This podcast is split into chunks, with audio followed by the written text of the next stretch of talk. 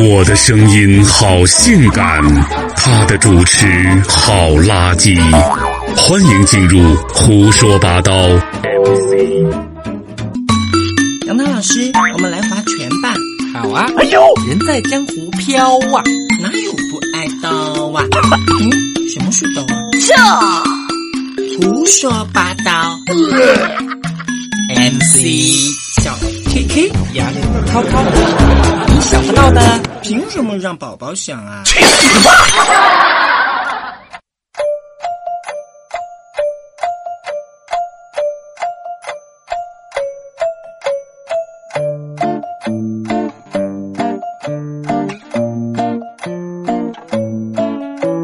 ！Hello，亲爱的各位同学们，大家好，我是小 K 老师。大家好，我是杨涛老师。好，下课。今天胡说八道 MC 的这个板块呢，要给大家带来的是特奇怪严肃课堂。哎，特奇怪，严肃课堂，又奇怪又严肃。我们今天说什么呢？今天我们要说到的一个话题，可能是很多我们的同行们关心的一个话题，嗯就是你的主持值多少钱？其实我觉得这个话题不只是同行关注啊，一些比如说要结婚的啊，或者是一些企业啊，哎，啊，做年会也好，做什么也好，做活动也好，他其实都会关注我这一场的灵魂性人物，这个主持人，我怎么找，哎，他值多少钱？对，我想问一下杨涛老师，你觉得你的主持值多少钱？我很随意啊，很随意我随意到从不收钱到几千块钱，然后都有不等。不收钱，嗯，呃，不收钱是第一个选择哈，以后找杨涛老师。然后啊、给大家一个机会，凡是我们胡说八道的啊临时给的一个机会哈。哇哦胡说八道的听友们啊，如果以后我们会推出一些活动，那么如果是地域合适或者时间合适的话，那我可以提供一个免费主持的机会。好嘞，那打我一个吧，我也算上。好，要不打完我们一起吧。好吧，好吧，打包一块儿哈，双主持。啊，那你的主持你觉得能值多少钱？我的主持吧，应该说是我从出道到现在快十一年了，从来没给自己的主持用价格来定义过。嗯第一个，第一个，我觉得它是我的兴趣。嗯，第二个，我觉得值多少钱不是自己说了算的，是客户说了算的。嗯，对，其实这样的一个概念，我觉得更符合市场，其实也更符合主持人自己给自己的一个定位。嗯，是的，因为现在哈，我们培训机构越来越多了。啊。对，太多了。呃，因为像当年六年前我自己在做培训的那个时候，其实，在主持培训这一块儿市场还嗯没有太多的这个同行在做。嗯，近几年突然间就在成都这个地域来说的话，冒出了非常非常非常多的这个主持培训出来，所以就有很多的主持新手进入到了这个行业当中。是的，有很多的主持新手啊，在刚一进这个主持圈的时候，给自己的这个定价呀、就有一定的高度了。嗯，一般可能大家不清楚成都地区、四川地区的一个大概的主持价位哈。嗯婚礼主持一般应该是多少？嗯，其实按照市场的正常标准来说的话，最低的最低的应该是从六百块钱起跳，啊，最高的有到一万的成都啊啊对对对。但是现在市场很奇怪的是，最低的可以低到两百块钱。哇，这个其实说起这个话题，让我想起就是很多很多年前我的第一场就是商业主持就收钱的。啊啊，多少钱？呃，是在成都火车北站有一个叫呃，可能老一点的朋友知道有一个啊叫万贯时装城的地方。那个时候因为当时学校应该是九九年的时候，距今应该十八年了。哇哦，十八年前，很多18年前听友都还是个胚胎。变相每一期都要说我老吗？啊，就是大概在十八年前啊，那个时候是学校提供一个机会，因为那个时候在学校主持嘛。嗯嗯啊，然后一个机会就说能不能出去做学校的一个活动啊外面是要付钱的，哎啊是主持一台秀啊，嗯模特秀，用那个非常拙劣的音响，就是把这个他们当时有个停车场，停啊还不是停汽车哈，停自行车的停 把它腾出来，然后给我们做了一个舞台，啊。然后这样去主持了这样一个节目。嗯下来过后，我非常记得那个时候，呃，下来给了我多少钱？多少钱十块钱。十块钱，哎呀！但在十八年前，十块钱货币对于现在来说的话，差不多接近一百块钱左右，没有，其实那价值。其实那个时候一样的，就是一样吗还是买了一包烟，就十块钱。就一包烟啊啊，那个时候你就出十块钱的烟，啊，那个时候就是十块钱。哇，这个价值观哈，好好。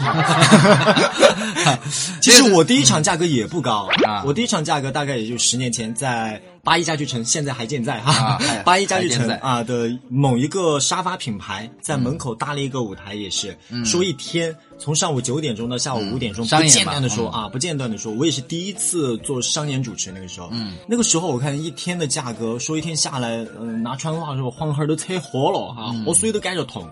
一天下来拿了两百块钱、确实很辛苦。啊，非常辛苦的一种那种促销类的活动主持。其实我觉得，怎么给自己定价，或者你怎么去看待给你心仪的一个主持人定价，或者这个主持人你怎么跟他定价，嗯哼，完全取决于他的一个态度。从哪些方面可以跟大家进行一个衡量呢？我觉得第一个是专业态度。专业态度。专业态度其实很多人他在评判你专业的时候，第一是看你的视频，看你的作品嘛，相当于是。然后第二个的话，他会翻看你的朋友圈，嗯啊、但但凡不知道这个朋友圈的水有多深哈，因为朋朋友圈晒出的基基本上可以晒出很多的假象啊是的第三的话，我觉得也是最推崇我们所有的客户要选主持人的，就是说可以跟主持人面对面的来聊一聊。欢迎光临我觉得这个挺重要的。嗯，就是现在包括一些培训机构也好，就是我教很多种花招。对，所谓这种花招，就是教主持人、新手主持人如何装逼。哎，对，啊，如何去穿比较挺的衣服，人模狗样 哎，对对对对对对对，然后如何去用一些什么，用电脑一定要用苹果笔记本电脑啊啊啊这样的这样的一种状态，就是一看就崇洋媚外，为什么不用国产电脑？华为嗯支持国货。其实这样的一种假象，当然说它也是自我推广的一种技巧，但对于很多的嗯客户来讲的话，他其实会有选择性的一个障碍。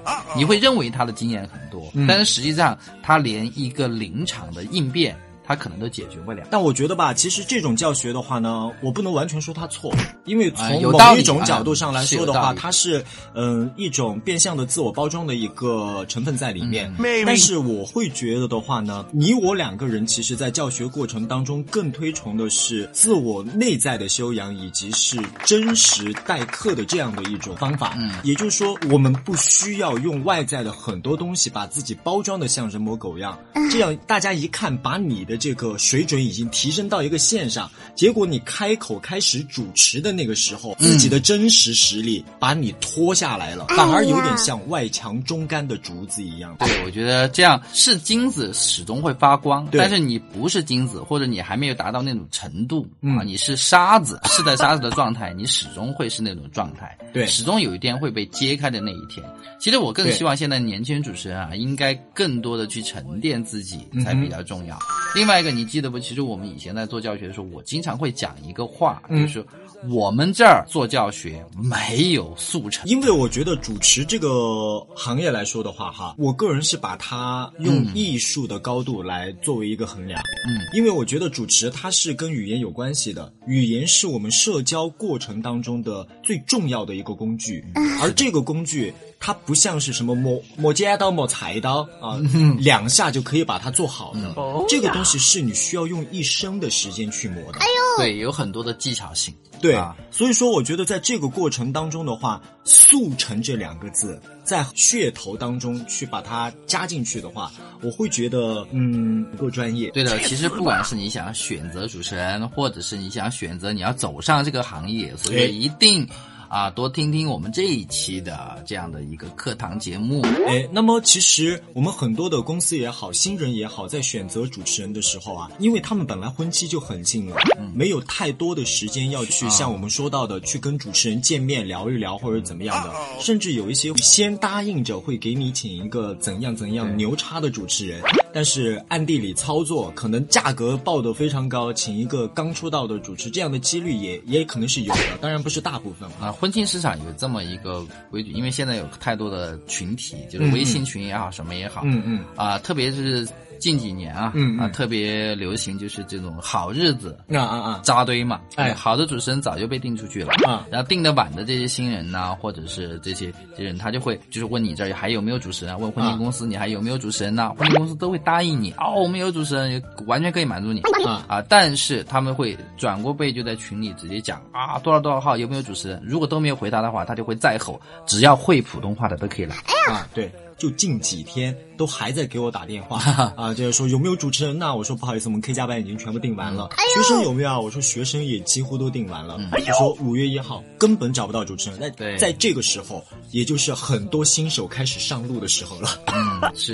其实我们倒挺支持吧，就是说新手能够多多去上路，但是我哎们希望新手是以一种更健康、更阳光的心态。我是新手，我就是新手，嗯我会以积极的这种状态，或者以以一种全心全力的状态去服务好你，请你给我一个机会。你是以这样的心态去，而不是以装逼的心态去。对对对对对。这样，如果真的是遇到一些小麻烦或者一些小的临时状况，你完全处理不了的话，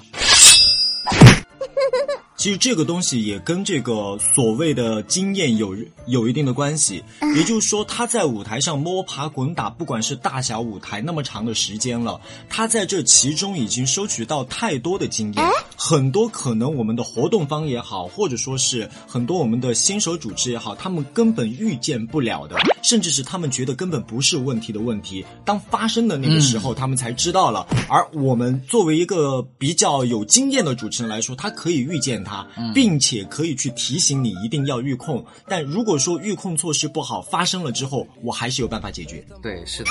如果你没有经验，但是你保持一个很谦卑的状态，你会去想象，把每一场活动都当成是一件很认真的事情来做的话，你会去努力的去想象，我会出现什么问题啊？嗯，我会会不会这个方方面会出现问题啊？会不会那个地方又出来一个人能给我制造什么麻烦？当你做好了很多这样的筹备和准备过后，你再上台的时候，其实你是从容淡定的，就是以态度来换取一些经验上的不足。哎，是的，其实从专业角度上来说，我们刚刚其实已经提到了很多，不管是经验也好，然后技术也好的一些东西。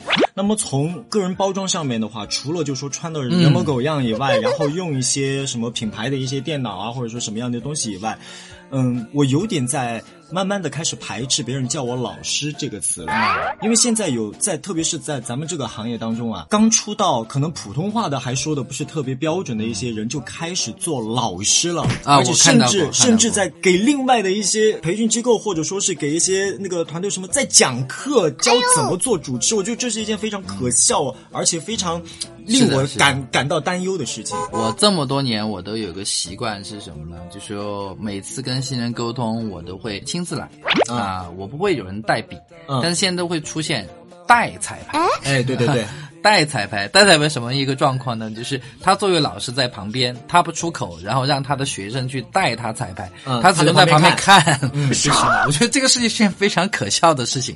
然后，当然类似的情况还非常多，而且我觉得说出去有点搞笑，什么呢？主持费八百，逼格装的跟八千一样。郭德纲啊，他经常在他的相声段子里面这么一句话，就是、嗯我是一个小学生郭德纲。嗯，其实我觉得不管他有没有争议哈，但是我觉得他这种至少表现出来的这样一个状态。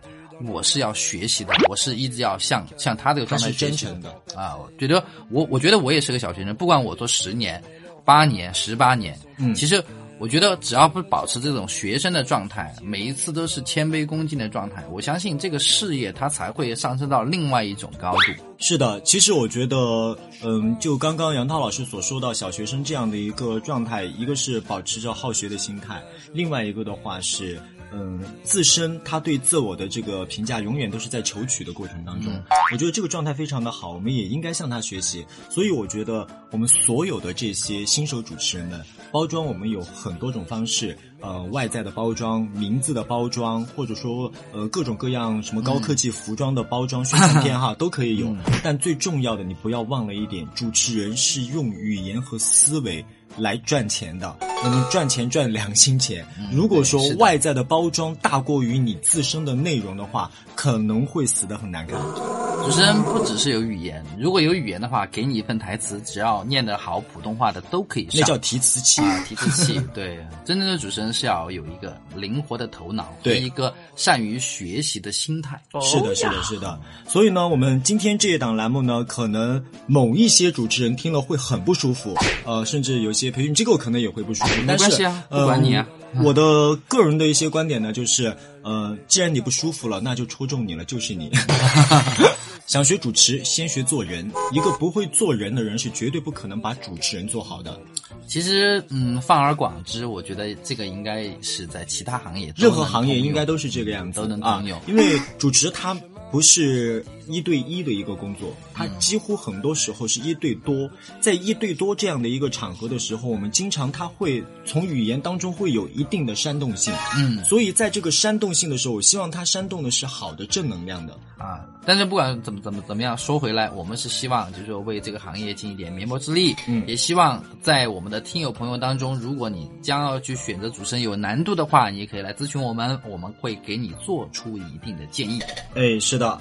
好了，那么我们今天呢，因为时间的原因，就给大家聊这么多了。希望我们也有机会呢，喜爱主持、喜爱语言、喜爱思维的这些朋友，我们可以走到你的身边来，跟你一块儿来分享更多我们的一些经验。是的嗯、这不叫授课，这叫一种交流。嗯、我是小学生小 K。我是小学生杨涛，好了，我们下期再见，拜拜下期。再见。